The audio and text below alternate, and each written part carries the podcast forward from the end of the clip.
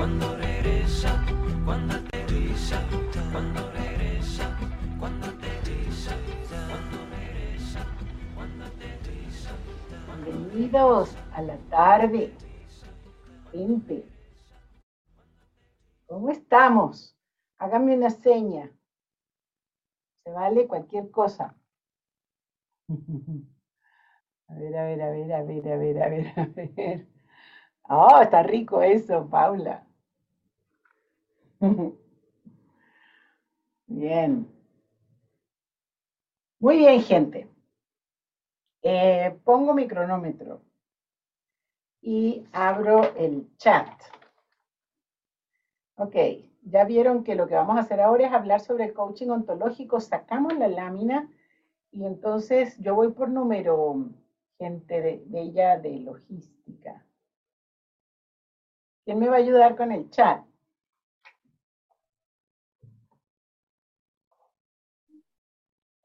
Como quieras, Alicia, voy yo. Dale, fantástico, gracias.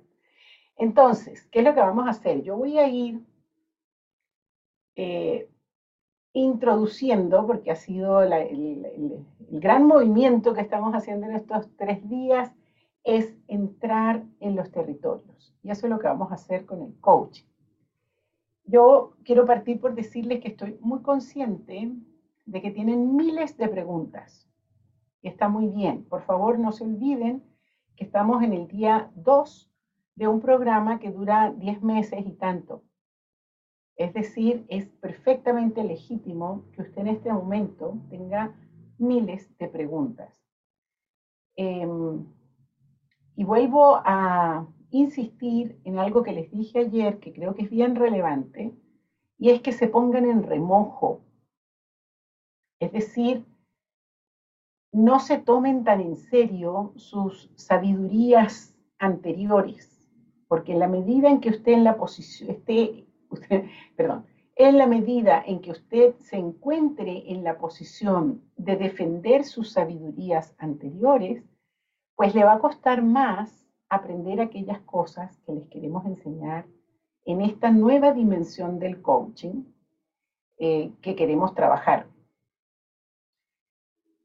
Entonces las declaraciones de ignorancia son muy importantes, las preguntas más que las respuestas.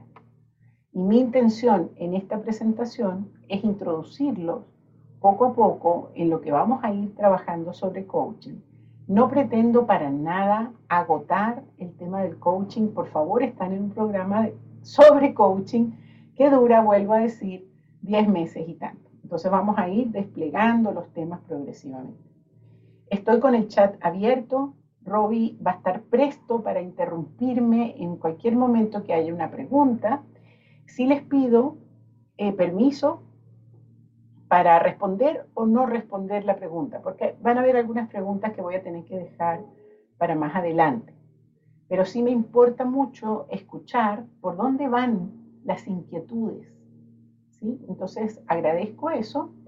Y mm, luego tenemos una hora hoy, vamos a tener una hora, dos horas mañana, eh, y, y vamos a tener algunos encuentros por webinar antes de que nos volvamos a ver ya en la segunda conferencia.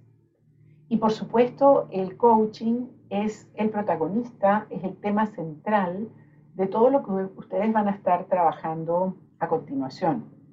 Yo les decía ayer que las distintas áreas del programa, al final todo desemboca, va cayendo en el territorio del desempeño como coach. Em, ok, comencemos por, comencemos por mirar un poco el contexto que rodea esta generación 13. Eh, Rafael ya mencionó las cuatro crisis principales, social, ecológica, espiritual y económica que estamos viviendo la humanidad. Entonces no voy a volver a entrar desde allí. Eh, además que yo creo que todos tenemos en la piel eh, la sensación de la crisis que estamos viviendo. Lo único que sí quiero traer, porque es importante en el coaching, es la noción de la topografía de los problemas. ¿Saben lo que es la topografía, verdad? Es como son los cerros, los valles, ¿sí? Eh, los problemas eh, estaban presentes antes de la pandemia, ya estábamos en crisis de calentamiento global, venía una recesión, eh, estaba la pobreza creciendo mucho en nuestros países. Y bueno, vino la pandemia y la pandemia lo que hizo fue cambiar la topografía de los problemas. Algunos que eran, que estaban como escondidos, se hicieron muchísimo más presentes, como el tema económico, por ejemplo. Y otros temas que eran muy presentes, yo me acuerdo de noticias en el 2018, en el 2019, relacionadas con el turismo, por ejemplo, eh, con Venecia o en Barcelona, la gente protestando por los turistas, vino la pandemia y ese problema pasó como a, a categoría 20 más o menos, porque otros problemas subieron y se hicieron muchísimo más relevantes.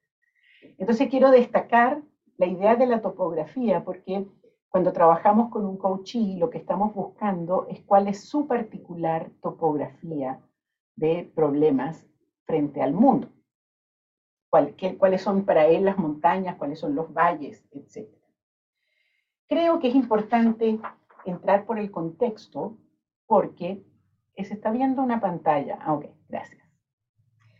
Eh, me parece importante ubicar el coaching ontológico en esta nueva topografía de problemas que estamos viviendo los seres humanos.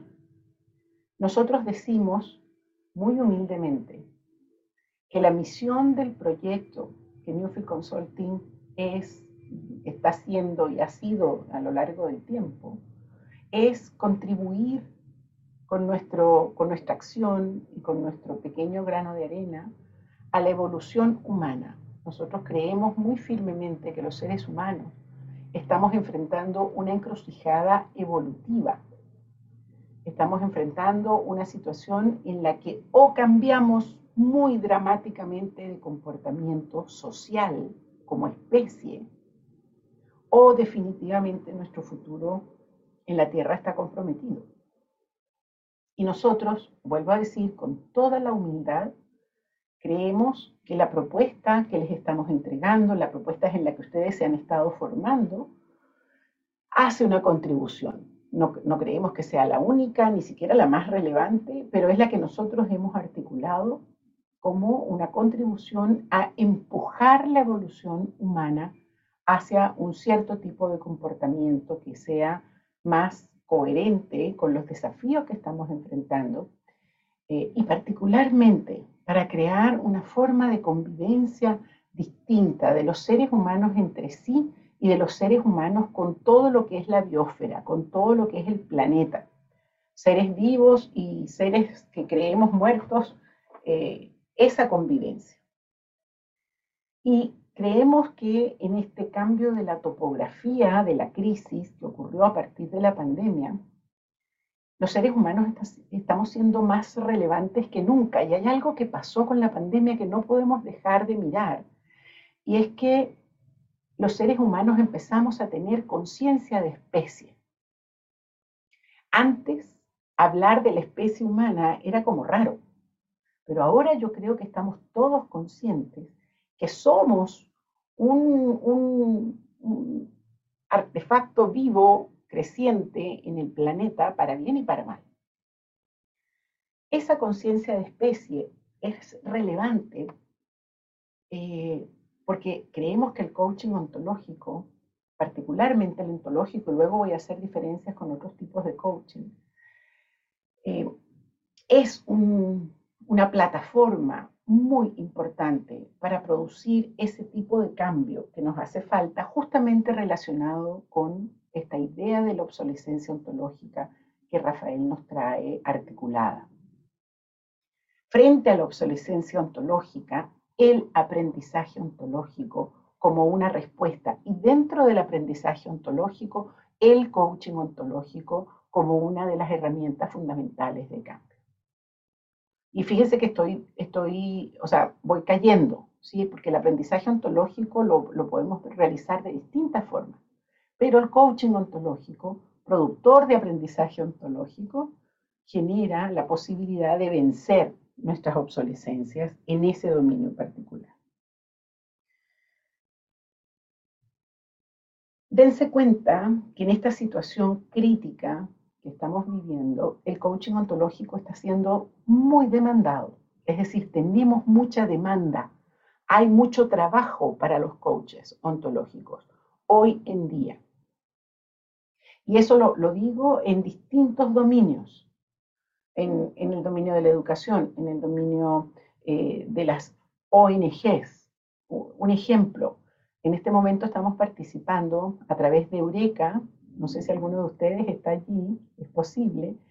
Eh, estamos desarrollando un trabajo voluntario para la diáspora venezolana en, todo, en todo el mundo. Y es, una, es, un trabajo que está teniendo un, nivel de impacto muy interesante. Eh, no, no se cobra un peso, pero hay un trabajo de apoyo emocional, de contención emocional, a las personas que están en situación prácticamente de calle, no solamente sin una casa, sino sin un país.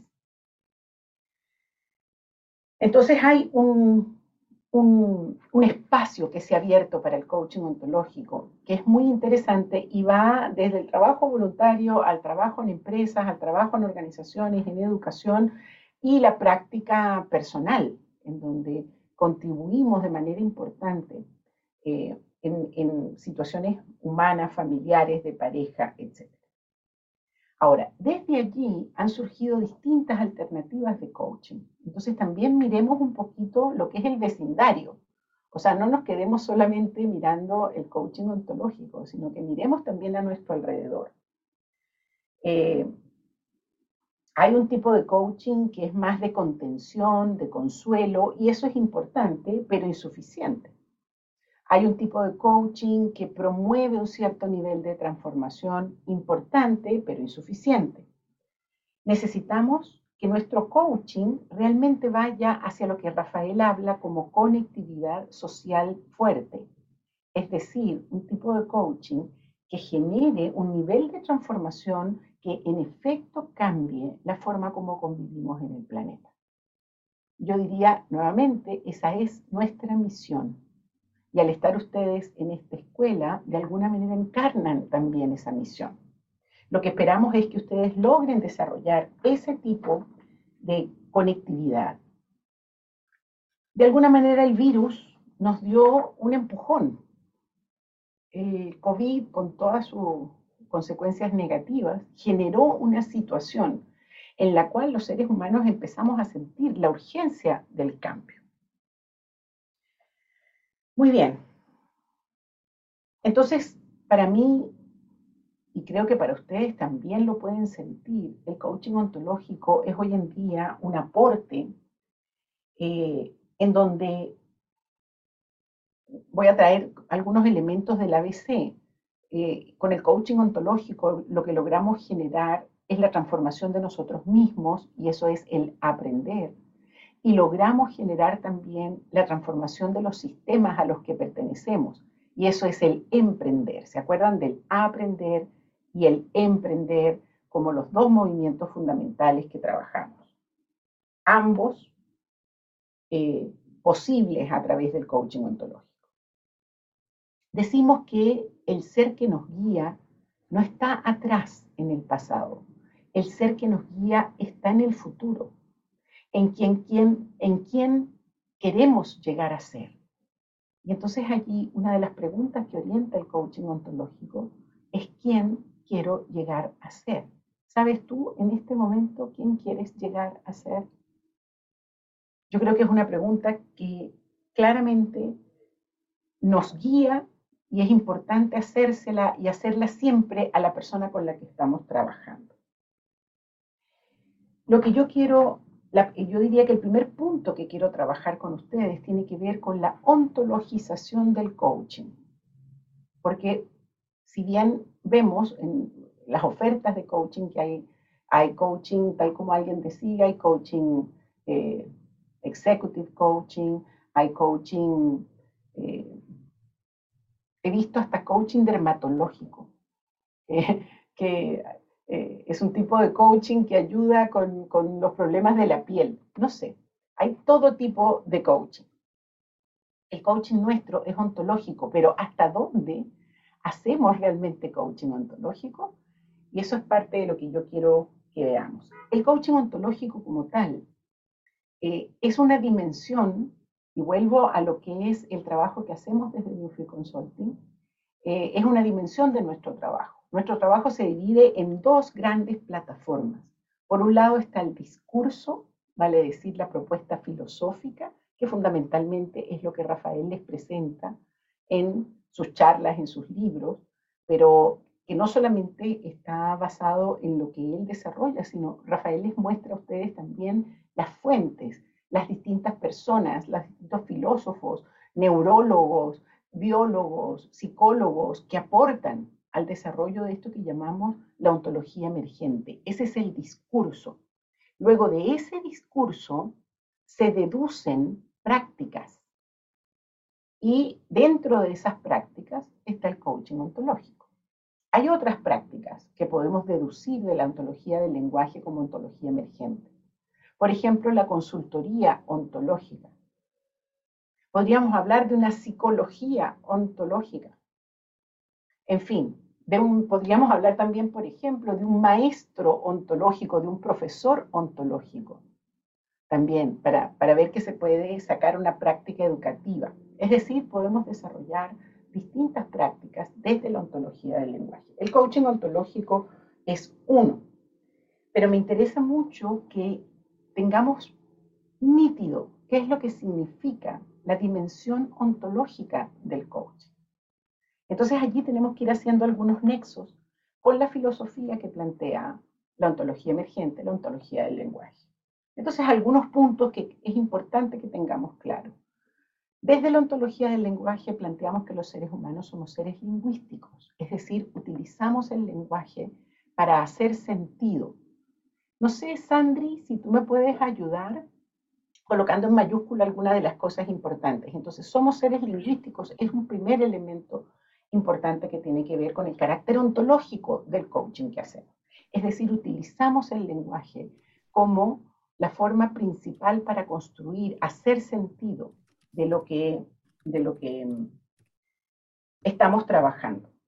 Tal vez lo, lo más relevante del carácter ontológico del coaching es pararnos de una manera en donde no creemos que tenemos acceso a la verdad. Los seres humanos no tenemos la posibilidad de ver las cosas tal como las cosas son, solamente tenemos interpretaciones. Voy a ir al primer principio, de al principio del, del observador, para que miremos esto un poquito más, pero en principio quiero que vean que los seres humanos no tenemos la posibilidad de acceder a la verdad, solamente tenemos acercamientos, aproximaciones. Ese es otro elemento de lo que significa el coaching ontológico. Vemos también al ser humano como un ser en permanente transformación, en permanente cambio. Creemos que la vida puede ser una obra de arte. Creemos que los seres humanos tenemos la capacidad en nuestras manos de diseñarnos una vida eh, más satisfactoria, más plena. Creemos que los seres humanos no solamente somos lenguaje, somos corporalidad y somos emocionalidad. Todos estos son elementos que conectan directamente con la ontología emergente, que es la ontología del lenguaje. Iba a entrar un poquito en el origen del término del coaching, pero siento que, dado el tiempo que tenemos, me interesa mucho más avanzar en esta idea de ontologizar el coaching que hacemos. Entonces, eh, tal vez solamente una pequeña anécdota, y es que la palabra misma coaching viene del siglo, del siglo XIX, cuando en algunas universidades en Inglaterra eh, utilizaban profesores coaches, en el sentido de que eh, eran como aceleradores del aprendizaje de algunos alumnos que se quedaban atrás. Entonces, el vínculo entre la palabra coaching y la palabra aprendizaje estuvo desde el comienzo de los tiempos. Después pasó al deporte, pasó a la empresa y finalmente, mediados, segunda mitad del siglo pasado, empieza a surgir el coaching como eh, una práctica mucho más vinculada con el aprendizaje humano y el aprendizaje para la vida. Y después aparece el coaching ontológico vinculado a la ontología emergente. Quiero hacer con ustedes algo que suelo hacer en el ABC, pero es, un pasito atrás para luego ir hacia adelante. Si me ponen la lámina 10, por favor. Porque en esto de ontologizar la práctica del coaching, a mí me gusta mucho una reconstrucción, eh, las, esa, muchas gracias, esa misma. ¿Recuerdan eso, verdad? Lo trabajamos en el ABC. Por supuesto que ningún coachee dice estas palabras tal como están allí, pero es una reconstrucción que a mí me parece que muestra muchos elementos de lo que nosotros queremos entender como coaching ontológico. Entonces, esta es la voz del coachee, es el coachee diciendo esto. Fíjense, primera declaración, tengo un problema. Decimos que si no hay un, ser humano que esté distinguiendo a una situación en su vida que puede calificar como un problema, no podemos hacer coaching. La puerta de entrada para una interacción de coaching es, hay algo que me inquieta, hay algo que me insatisface, hay algo que me está generando problemas. En la interacción de coaching que ustedes vieron antes de ir al almuerzo, tienen que ustedes ser capaces de distinguir que se empezó por allí, se empezó por una primera inquietud. Luego, segunda, no sé cómo resolverlo. Y esto es bien importante porque es la declaración bendita de ignorancia, en donde yo reconozco que he hecho distintas cosas para resolver aquello que me inquieta, pero no he encontrado un camino que me permita cambiar mi resultado. Y luego en la siguiente frase, dado que tú eres un coach y tienes distinciones y competencias que yo no tengo, aquí hay un reconocimiento de la diferencia eh, entre el coach y el coachee. Fíjense que muchas veces yo he escuchado en las distintas conversaciones que tengo con coaches de todo tipo, que hay como una resistencia a aceptar que coach y coachee somos diferentes. Y somos diferentes solo por el hecho de que todos los seres humanos somos diferentes entre nosotros. Es decir, cada uno de nosotros acá es diferente a todos y cada uno de los que estamos aquí. ¿Por qué? Porque cada uno de nosotros tiene distinciones y competencias que los otros no tienen. Entonces, cuando yo miro tu situación, desde mis propias distinciones y desde mis propias competencias, pues tengo la posibilidad de mostrarte un punto de vista distinto. Si no fuéramos diferentes, no habría ninguna posibilidad de coaching, porque entonces los dos ¿No estaríamos... se escucha, Alicia? No se escucha, Alicia. Oh. Ay, sí, Se escucha. ahora sí, Alicia. Sí, se, Sí, escucha, ya. se escucha bien. Ah, ya, gracias. Me asusté. Ok. Es porque somos diferentes que tenemos la posibilidad de ayudar al otro. Si fuéramos iguales, es decir, tuviéramos las mismas distinciones, las mismas emociones, los mismos hábitos, pues veríamos la situación de la misma manera y no habría ninguna posibilidad de generar esa, esa interacción particular que es el coach. Es porque somos diferentes que podemos generar un punto de vista distinto que permite y abre la posibilidad de acciones distintas. Entonces, dado que tú eres un coach, tienes distinciones y competencias que yo no tengo, te pido que me muestres lo que no soy capaz de ver. Muéstrame lo que no soy capaz de percibir, más que ver. Y aquí hay un reconocimiento que tiene directa relación con la filosofía que estamos aprendiendo. Decimos que los seres humanos no somos capaces de verlo todo. Ninguno, no hay un ser humano que sea capaz de verlo todo. No nos está dado el don de verlo todo. siempre tenemos miradas parciales. Entonces, mi parcialidad con tu parcialidad construyen una mirada un poco más completa que me permite, y aquí viene una parte muy importante, tomar las acciones que hoy no puedo. El coaching ontológico genera como resultado la apertura de nuevas posibilidades de acción. Y espero que lo hayan visto en el coaching que trabajaron en la mañana. Háganse la pregunta por un ratito. Mientras yo voy hablando, por favor, vayan conectando con la vivencia que tuvieron en la mañana.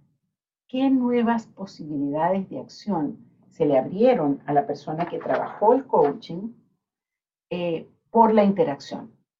qué nuevos puntos de vista se generaron, qué nuevas emociones se abrieron como posibilidad y qué nueva capacidad de acción. Ya podemos sacar la lámina. Muchas gracias. Por lo menos tres tipos de coaching que se pueden catalogar de alguna forma. Hay una primera tendencia de coaching en el mundo que es muy instrumental, que es el coaching que llamamos de acción. Rafael lo mencionaba como eh, problem solving, como el, coaching que fundamentalmente busca resolver un problema puntual. Uno de los problemas que muchos de ustedes tuvieron en el ABC es la necesidad resolutiva, es decir, la necesidad de resolverle el problema al otro. Nosotros no resolvemos los problemas de los demás, cada quien tiene que resolver sus propios problemas. Pero ese es un tipo de coaching. Es un coaching, por supuesto, muy vinculado con las herramientas. Eh, yo, de hecho, cada vez que alguien, y ustedes me lo han dicho, me dicen, vengo a buscar herramientas, yo digo, te vas a llevar mucho más que herramientas. Las herramientas son derivadas de una propuesta, de una forma de mirar el mundo. Entonces, lo primero que tenemos que instalar es una forma de mirar el mundo y luego vienen las herramientas, pero las herramientas sin la propuesta filosófica son nada. Un clavo y un martillo pueden servir para construir muchas cosas distintas. Entonces, no se queden solo con la mirada a las herramientas. Entonces, ese es el primer coaching que podemos llamar instrumental, basado en competencias, basado en herramientas y que busca fundamentalmente resolver problemas.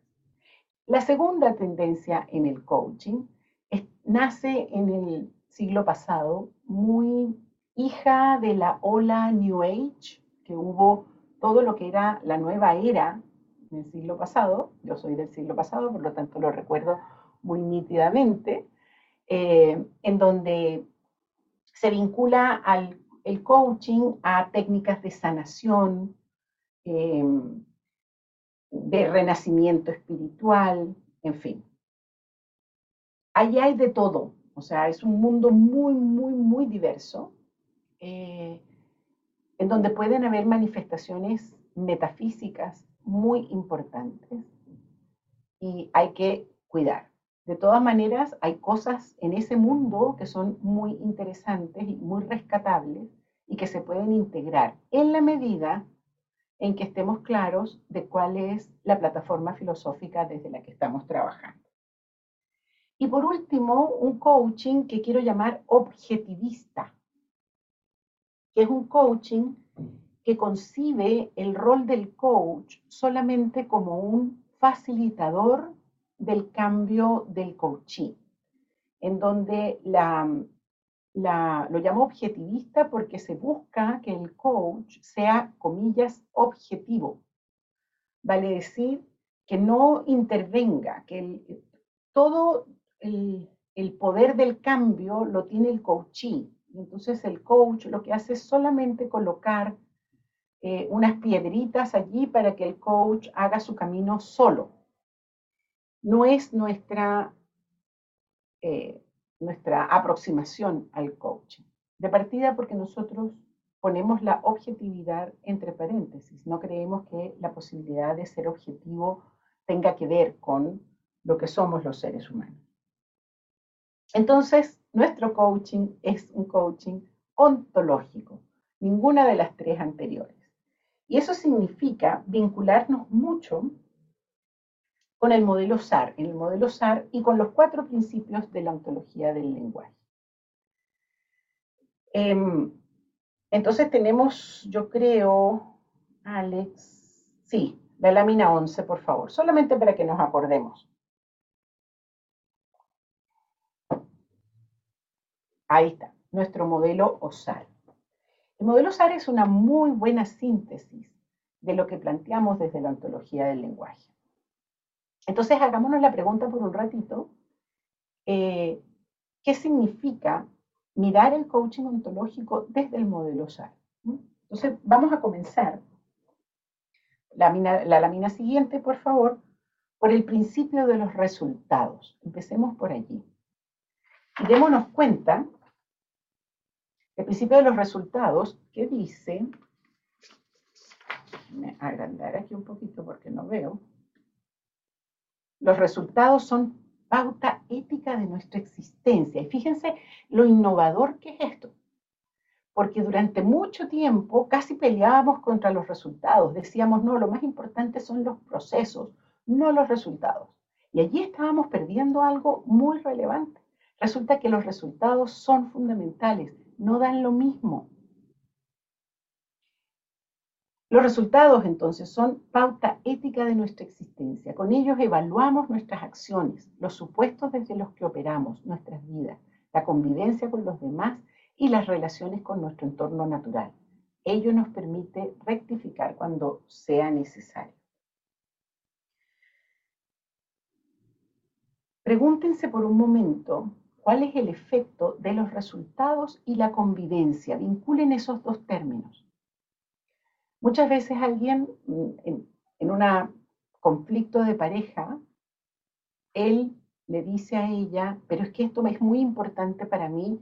Ella piensa, bueno, mm, lo que estás diciendo realmente a mí no me afecta. Eh, y allí hay una muy poca consideración del resultado. Y entonces, claro, surgen los problemas que, esa pareja tiene. Porque hay alguien que no está mirando cuál es el resultado en la convivencia. Los resultados son fundamentales y hacernos la pregunta de cuál es el resultado que obtengo con el coaching es clave. Les hago la pregunta a ustedes, en el coaching que vieron en la mañana, ¿cuál fue el resultado que se obtuvo? Somos ontológicos cuando ponemos un foco en los resultados. Dame la siguiente lámina, por favor. Somos ontológicos también cuando ponemos foco en la acción, que es la siguiente lámina, por favor, chicos. Alex, Hugo, la siguiente lámina. Gracias. Rafael hablaba de este principio en la mañana. No solo actuamos de acuerdo a cómo somos, y lo hacemos, también somos de acuerdo a cómo actuamos. La acción genera ser. Por lo tanto, el resultado de mi coaching tiene que ser una capacidad de acción, porque es la acción el motor fundamental de la transformación.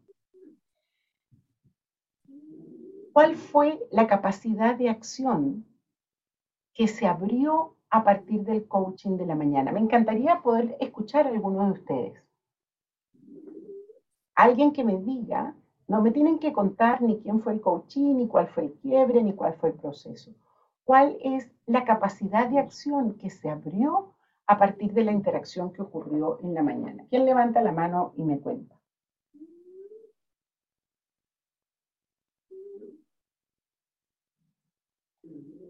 Mientras lo piensan, voy a volver a hacer la pregunta. Eh, esta mañana Rafael hablaba de cómo tenemos la posibilidad de superar la metafísica de creer que la acción viene después del ser. La acción genera ser. Es decir, si yo actúo de una manera diferente, cambio mi ser. ¿Alguien que me pueda dar un ejemplo? Un coach que me pueda dar un ejemplo. Ah, Romina, dale. Eh, bueno, yo creo, por lo que entendí, que la coachí se llevó un movimiento corporal que le permite entender todo lo que ya fue eh, adquiriendo y todo lo positivo que tiene, así cuando tiene esas sensaciones de, de como de, de- que tenía, o sea, le recuerda, es un, un- movimiento así, como que trae de, de- sí, eh, de un lugar, todo lo que fue adquiriendo a lo largo de su vida. Y creo que eso, como en el día a día, le va a permitir esa acción, quizás, o sea, Y me encanta tu quizás. quizás. Sí, porque en el coaching siempre lo que sembramos al final es un quizás. Quizás cambien las cosas. Porque también, dense cuenta, la interacción de coaching de la mañana duró una hora, es una hora y cuarto, una hora veinte. Eh, la vida de un ser humano no cambia con una hora veinte de interacción. Cambia a partir de una posibilidad de acción que se genera y se sostiene en el tiempo con recurrencia. Y eso ya depende de la autonomía de nuestro coaching. Gracias, Romina. Bien, si hay alguien que tiene otro ejemplo, por favor, levanta su mano y los escucho. Pero en todo caso, lo que más me interesa que quede nítido es que en- ontologizamos nuestro coaching cuando ponemos énfasis en la capacidad de acción que se abre a partir de la interacción. Eh, tenía algunos, en esto del ser y el hacer, hay un cliché muy, muy difundido entre, en el mundo del coaching. Yo he escuchado muchas veces, no, el coaching, del, el coaching ontológico pone foco en el ser y no en el hacer. ¿Lo han escuchado ustedes? Háganme una seña para ver. ¿No? Sí, sí, sí. Yo lo he escuchado mucho. Eh, y dense cuenta que allí estamos en- entendiendo algo distinto, porque para nosotros, desde la ontología del lenguaje, el hacer hace ser. Es decir, no hay una contradicción entre el ser y el hacer. Porque en la medida en que yo hago, construyo mi ser. La acción genera ser. También otra cosa que he escuchado mucho en el mundo del coaching y que tiene que ver con la acción también, es una especie de desprecio al aprendizaje de primer orden. Como que lo más importante es el aprendizaje del observador y el aprendizaje transformacional, y eso es cierto, pero también es fundamental el aprendizaje de primer orden. Y parte de lo que ustedes van a aprender en el, acá en el avanzado es trabajar con los tres tipos de aprendizaje. O los tres tipos de aprendizaje están incluidos en el coaching eh, de nivel senior. Ok. Y por último, sigo con el modelo SAR. Dame la siguiente lámina, por favor. Vamos a, tocar los dos componentes ocultos del comportamiento humano y que son las dos áreas en donde el coaching ontológico interviene con mayor fuerza. El primero es el observador. Yo creo que este principio es uno de los sellos de la ontología del lenguaje, es uno de los principios que más marca nuestro desempeño como coach. No sabemos cómo las cosas son, solo sabemos cómo las observamos o cómo las interpretamos vivimos en mundos interpretativos. Alicia, Sí, ahí en el chat alguien te Ajá. dice, pero no hay coaching solo con el primer el aprendizaje de primer orden solamente, ¿verdad?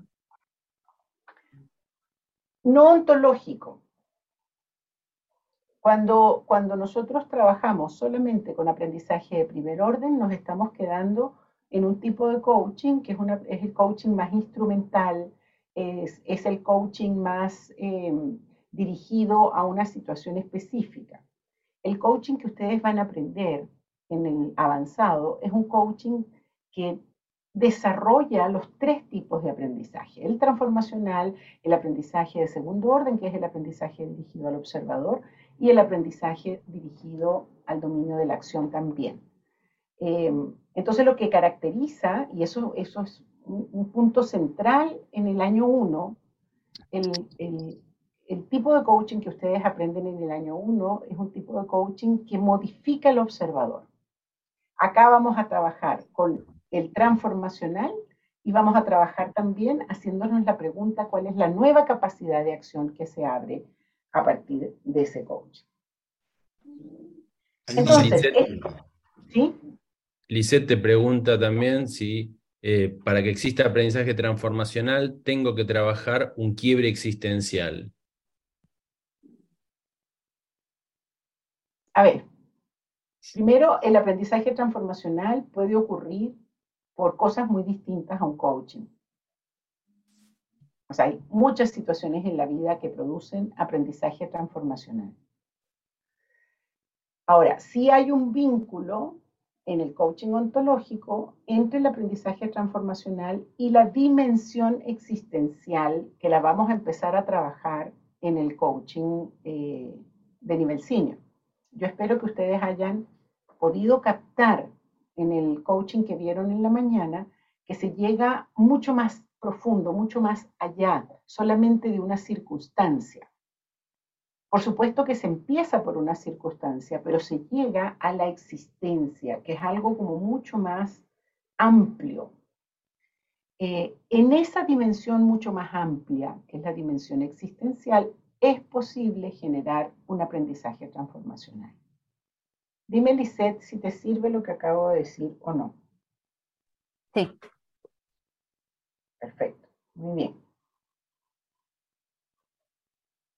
Ok, entonces, ¿qué es lo que significa este principio cuando estamos en el coaching? Significa que yo no tengo la posibilidad de entender a mi coachee tal como mi coachee, destaco, es. Ahora, tampoco el coachee tiene la posibilidad de entenderse a sí mismo tal como es, porque los seres humanos no tenemos la posibilidad de saber cómo las cosas son, solo sabemos cómo las observamos o cómo las interpretamos. Entonces en un coaching lo que hay es el encuentro de interpretaciones la interpretación que el coachee tiene de sí mismo con la interpretación que el coach está construyendo sobre él o sobre ella. Y entonces el coaching ocurre en una especie de nube interpretativa, construida por el coach y por el coachee. Esa nube interpretativa genera todas las posibilidades de acción que veíamos antes. decimos que el coach no puede ser un espejo literal del coaching. Entonces, esta es otra expresión que se utiliza mucho en el mundo del coaching. Eh, nosotros estamos mucho en contacto con la gente de FICOP, con la gente de la ICF, de la ICF, International Coaching Federation, eh, y ellos hablan mucho de que el coach debe ser un espejo literal del coachee. Desde la ontología del lenguaje, eso no es posible, porque yo no veo como las cosas son, solo veo como las interpreto, es decir, siempre tengo una interpretación sobre el otro. Y aquí quiero decir algo que yo sé que va a sonar un poquito sacrílego, eh, porque eh, eh, también esto tiene que ver con discusiones que he tenido en varios escenarios con la gente de FICOP, con la gente de ICF, en fin. Y es que los, el, el, coaching se supone que debe operar sin lo que en psicología se llama la transferencia. Vale decir, el, el coach se debe mantener objetivamente separado del coachee eh, y evitar cualquier tipo de, comillas, contaminación. En, en el coaching ontológico, en el coaching que ustedes van a aprender, nosotros aceptamos que la transferencia es un fenómeno, es decir, Yo siempre voy a observar a mi coachee desde mi propio observador y el coachee va a observar la interacción y todo lo que yo diga desde su propio observador. Entonces, hay un involucramiento que ustedes lo tienen que haber sentido en el coaching que vieron hoy en la mañana. Hay una conexión emocional, es decir, el coach genuinamente siente las emociones que está sintiendo el coaching. Hay un contacto emocional muy profundo y se construye esta nube interpretativa en donde jugamos, sabiendo que son interpretaciones, a crear un mundo en el que nuestro coachí puede operar de una manera distinta. Entonces, aceptar que esa conexión emocional va a estar presente es el primer paso. Y por supuesto es fundamental la validación permanente con el coaching. ¿Cómo lo ves tú? ¿Cómo lo sientes tú? ¿Qué necesitas ahora? Etcétera. ¿Vieron esa validación constante con el coaching? ¿Lo pudieron observar? Eso es muy relevante durante toda la interacción. ¿Cómo, cómo lo sientes? ¿Cómo lo estás viviendo? ¿Cómo, ¿Qué te parece esto? ¿Qué tomas de lo que te estoy diciendo? Validar, validar, validar permanentemente. Y luego la autorregulación del coach es clave. Una cosa que digo mucho en el año uno, no soy yo, eres tú. Yo por supuesto que uso mi estructura, el observador que yo soy para poder entenderte, pero estoy permanentemente diciendo, no, no soy yo, eres tú. No es mi mamá, es tu mamá. No son mis hijos, son tus hijos. No es mi trauma, es tu trauma. No es mi enfermedad, es tu enfermedad. Es decir, estoy todo el tiempo, aun cuando yo me uso, me atravieso yo misma para poder entender al otro, permanentemente estoy autorregulando esa, esa conexión. Muy bien. Para comprender el observador que es el coaching, hay que trabajar. Por eso es que las interacciones de coaching ontológico no pueden ser de 30 minutos, de 45 minutos. Eh, en, algunas de las certificaciones, vuelvo a ICF o a FICOP, se pide que las interacciones de coaching no duren más de 30 minutos, 40 minutos. Para nosotros eso es prácticamente imposible.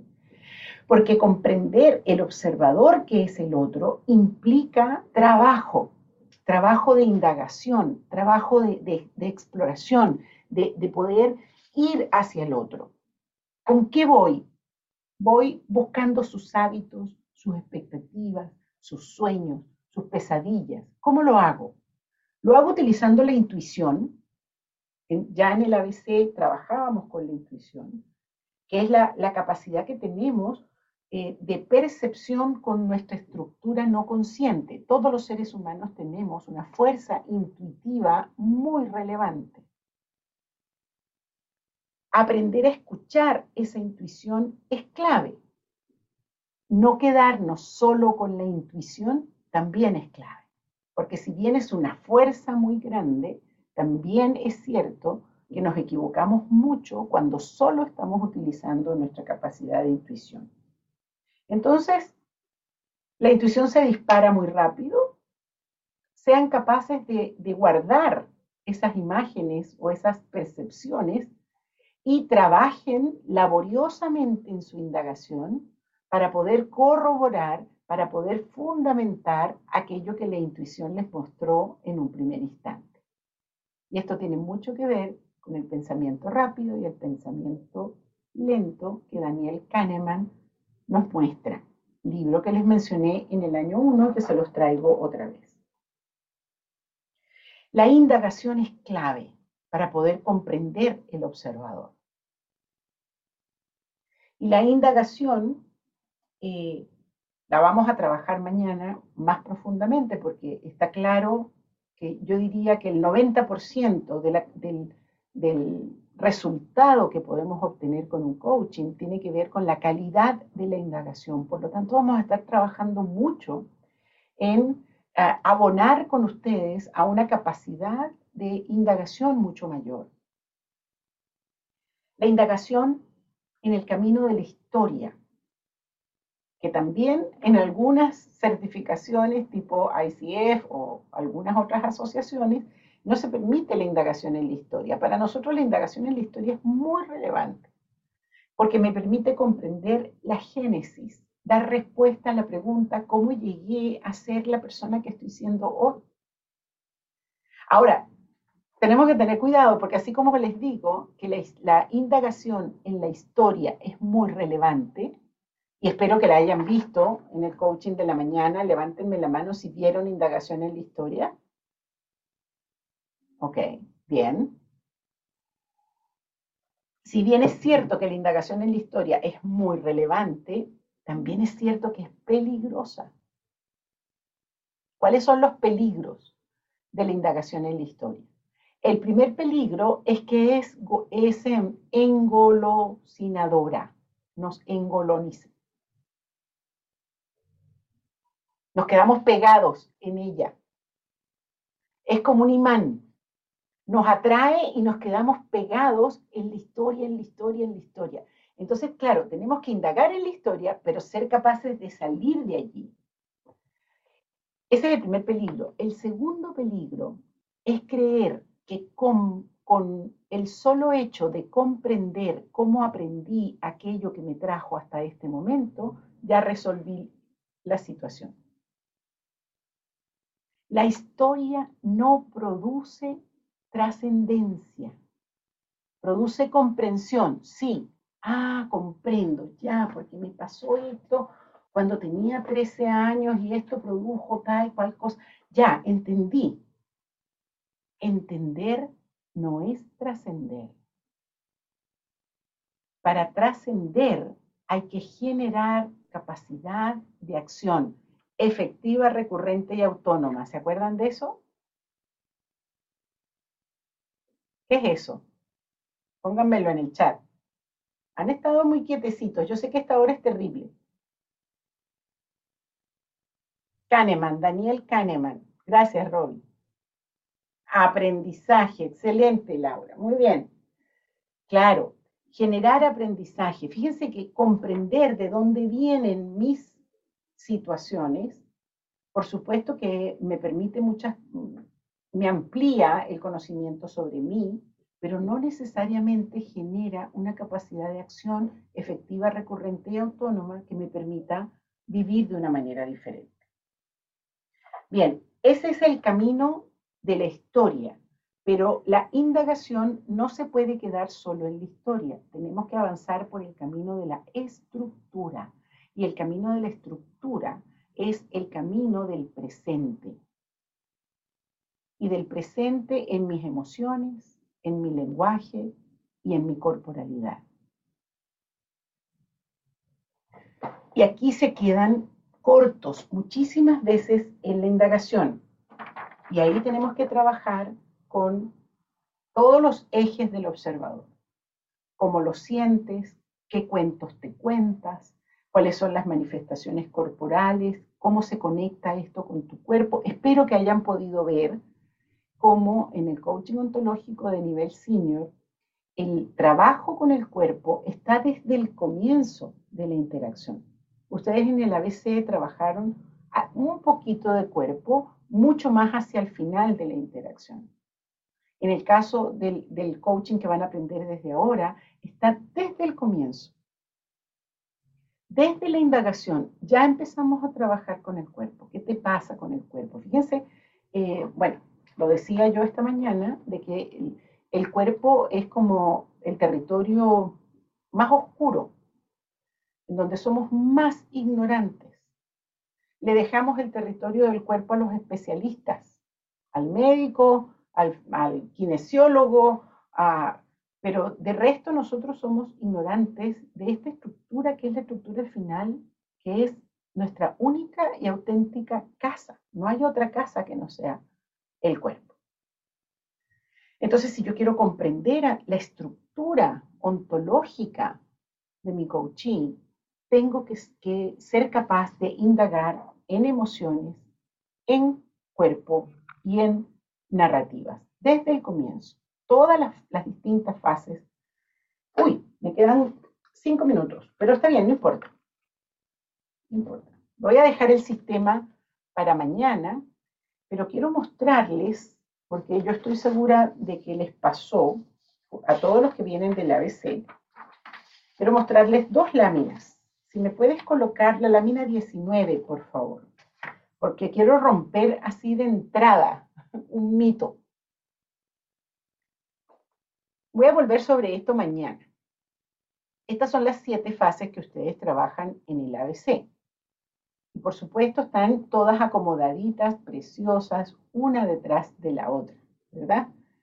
En el ABC se las aprenden así porque es, una concesión didáctica que hacemos a, la linealidad. Aprenderse las cosas linealmente nos ayuda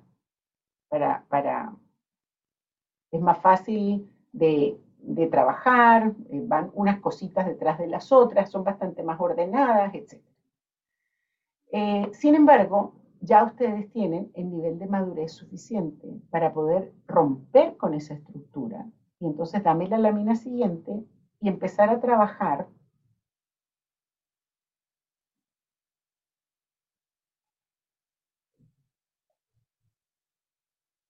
de esta manera.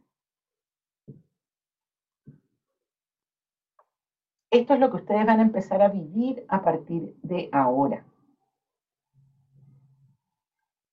En un modelo que es bastante más caótico y en donde las fases son muy visibles, pero son visibles en la cocina.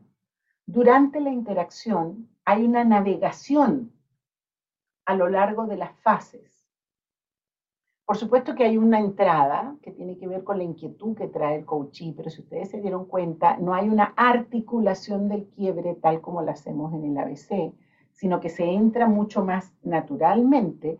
Hay una indagación que se extiende hasta el cierre. Hay un marco interpretativo más que una interpretación.